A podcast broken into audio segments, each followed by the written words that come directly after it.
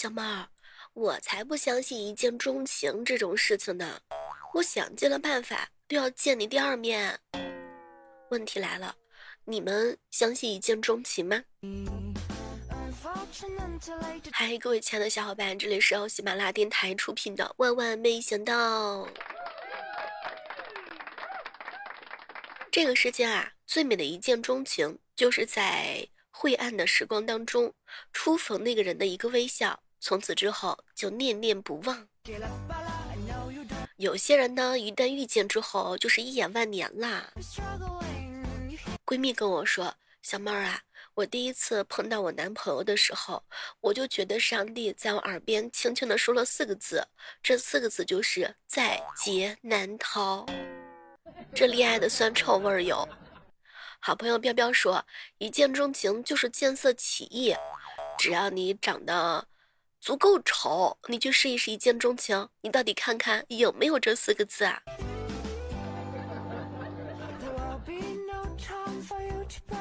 见色起意也好，一见钟情也罢，第一眼我就喜欢你，然后就是喜欢你。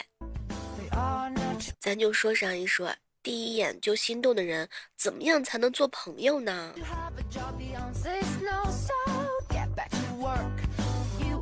你如果不相信一见钟情，那我第一眼只是喜欢上你，第二眼才爱上你，这样说是不是会可能更好一点？因一见钟情，许一厢情愿。一见钟情大概就是说，看到你的第一眼就想跟你有故事啊。今天的节目啊，鼻音还是蛮浓的，因为到昨天的时候呢，我是发了一整天的烧。今天的话呢，可能鼻音很浓，但是呢，爱意依然是满满的。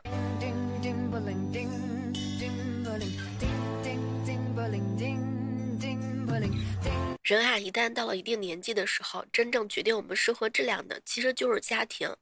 一家人其乐融融的，比赢得全世界更有意义。各位亲爱的小伙伴们，有多少人现在是宅在家里面搓麻将的呀？有的人呢，是从初一哎一直睡，睡到了初三、初四。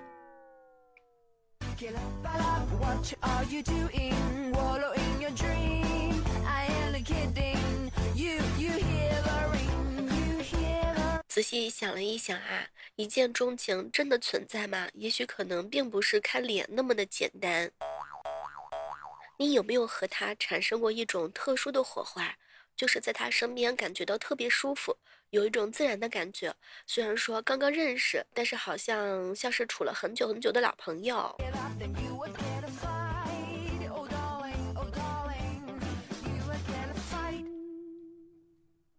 好朋友问我说。小妹儿，小妹儿，一见钟情真的靠谱吗？记得之前的时候有一部经典的爱情片，也叫《一见钟情》。当时呢是张曼玉和黎明主演的，他爱上了她，然后他们两个人就在一起了。怎么样能够判断对方适不适合你呢？你需要有开挂一样的洞察力。你要仔细的去观察他，可能现实生活当中你我所总遇非人哈，呃，但是该说不说，有的时候仔细观察一下对方，看看两个人是不是能够被互相的人格所吸引。其实决定两个人是不是能够相守一生的，并不是一见钟情，而是两个人的爱情人格契合度有多高。每个人性格不一样，爱情观也不一样，两个性格相近的人对应的最佳匹配类型也不一样。盲目的相信秋飘飘渺的感觉呢，最终只能以不合适而告终。所以，各位亲爱的小伙伴们，可以用心仔细的去聆听自己内心的声音。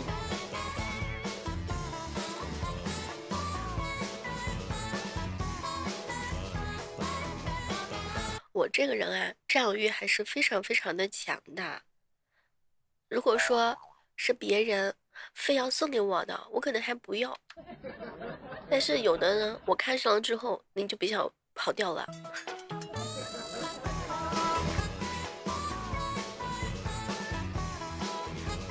有没有在家里养宠物的呀？其实养小动物并不是为了让它爱你，而是你可以去爱它，可以无所顾虑的爱，你可以嗲声嗲气的，你呢也可以啊，一天问他八百遍爱不爱你，你可以对着他碎碎念，你也可以和他亲密无间的贴在一起，这样给出去的爱呢，不会被掂量，不会被权衡，不会被厌烦，当然也不会担心被伤害。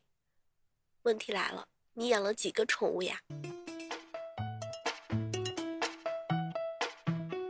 鼻子呀，确实是有点不太通气。我觉得能够完整的说出来一句话已经很不容易了。你能想象得到吗？我嘴巴不停的在说，然后鼻子在使劲的克制住即将要冒出来的泡泡。最害怕的就是面对男神的时候抑制不住的鼻泡泡。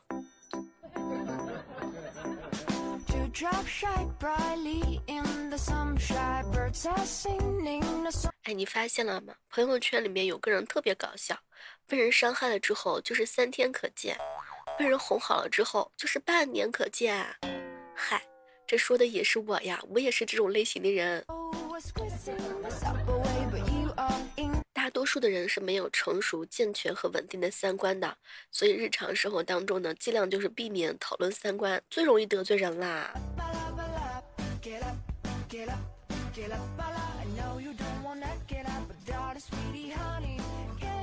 亲爱的，亲爱的，你爱我有多深啊？这个没有办法用言语去表达。打个比方吧。假如说我是一部手机，那你就是里面的 SIM 卡，没有你，我这部手机就废了。亲爱的，你这是好浪漫的比喻啊！亲爱的，你真好。哎，现在这些女孩子太好哄了，她不知道手机现在都是双卡双待的吗？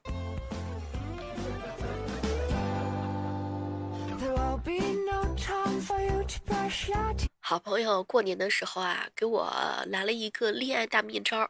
小妹儿啊，我跟你说，你要是找男朋友，最好找一个有女朋友的。第一，说明他的性取向正常；第二，说明你的对手只有一个人；第三，别人舍不得扔的，那应应该用起来的时候也不会差到哪里去嘛。然后他已经积累了一定的技巧。嗨，能够撬得动的墙角都是豆腐渣的工程啊。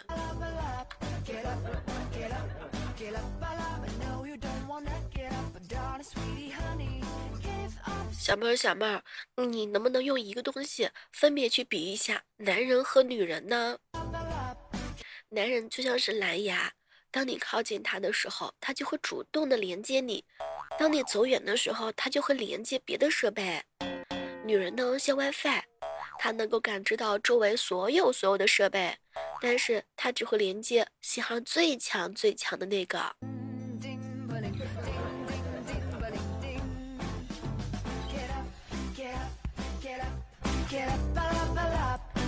说选择了外向的女人，你就得接受她的霸道；选择了清纯的女人，你得接受她的幼稚；选择了理性的女人，你就得接受她的算计；选择了勇敢的女人，你就得接受她的固执；选择了干练的女人，你就得接受她的强硬。选我吧，选我吧，我扛揍。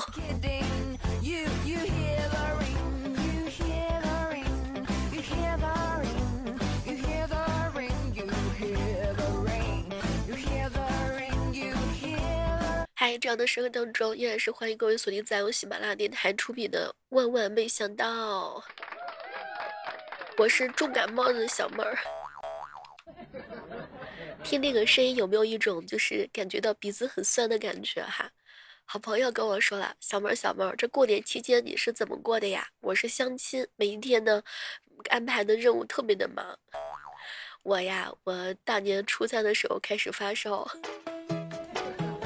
发了一整天，初三躺在家里一整天，然后初一、初二也都是躺在家里一整天。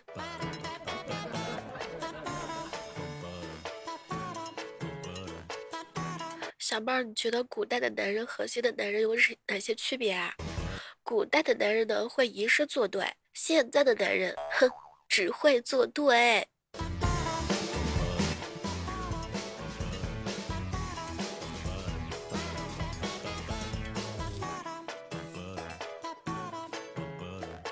我哥呀是本命年，我嫂子呢给他买了三条大红内裤，然后我嫂子就说了，那个明年我也是本命年，也得买红色内衣裤。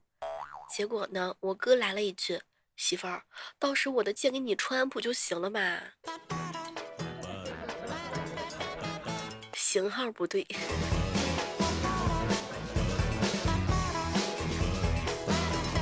小妹儿，小妹儿，你说离婚率越来越高，有没有什么办法能够降低离婚率呢？嗯，我觉得可以把那些离婚的按照结婚的程序再走一遍，婚车队呀、录像车呀，召集亲朋好友推份子钱，到丈母娘楼底下放放鞭炮，再把媳妇儿呢抱上去还给人家。哎，增加了这个环节，是不是离婚率就会减轻了很少了呀？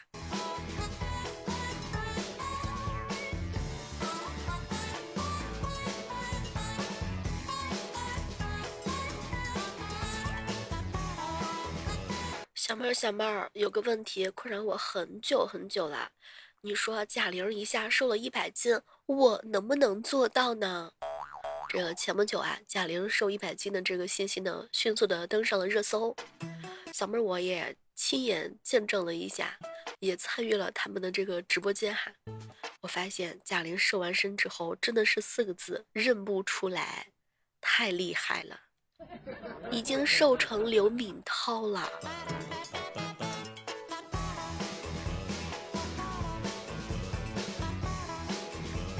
贾玲都瘦了一百斤，各位亲爱的小伙伴们，你们有没有什么减肥的计划呢？呃，也欢迎各位一起跟小妹分享一下。这个减肥啊，最主要的你得有动力，你没有动力的话呢，那什么时候他这个坚持不下去的？但凡有动力的话呢，他就是有一股看不见摸不着的一股劲儿。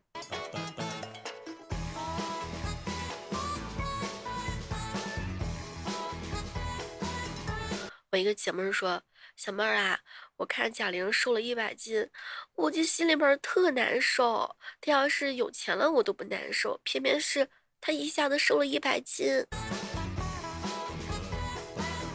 这个实在是太狠了。我减五斤都是很费劲儿的。话说回来，只有减过肥的人才懂，要减重一百斤，到底是要经历过怎样痛苦的煎熬。”不知道各位有没有去看这部电影哦？这个在剧外的话，贾玲也是用了一年的时间，完成了自己形体上翻天覆地的巨变，惊艳了世人。其实不自我设限，才是一个人最通透的活法。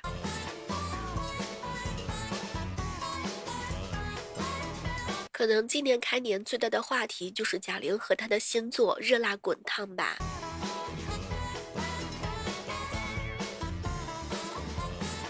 不过话说回来，贾玲瘦了一百斤，有人感动，有些人的话呢，简直就是一副看不起的样子啊。话说回来，人家瘦一百斤，你能瘦得到吗？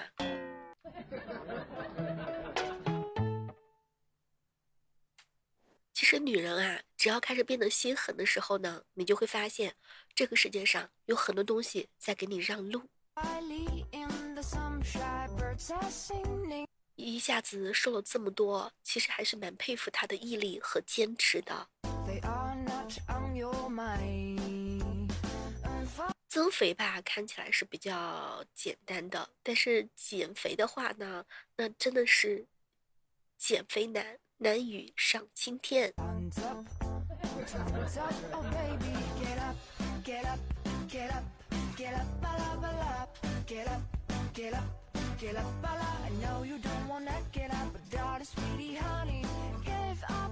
有个事儿困扰我很久了。你说他毁了王牌以后，会不会在体能游戏上秒杀所有人？快去通知刘德华，贾玲要演他的夫人。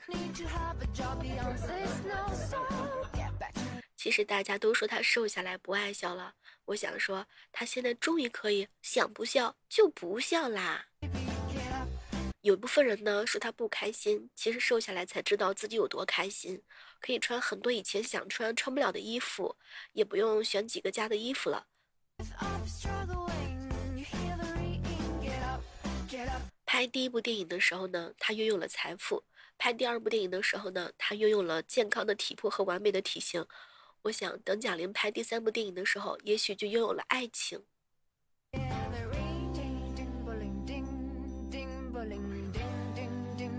好了，以上就是我们今天的万万没想到。大家有月票的话，记得给小妹投上宝贵的一票哟。我们下期节目再会。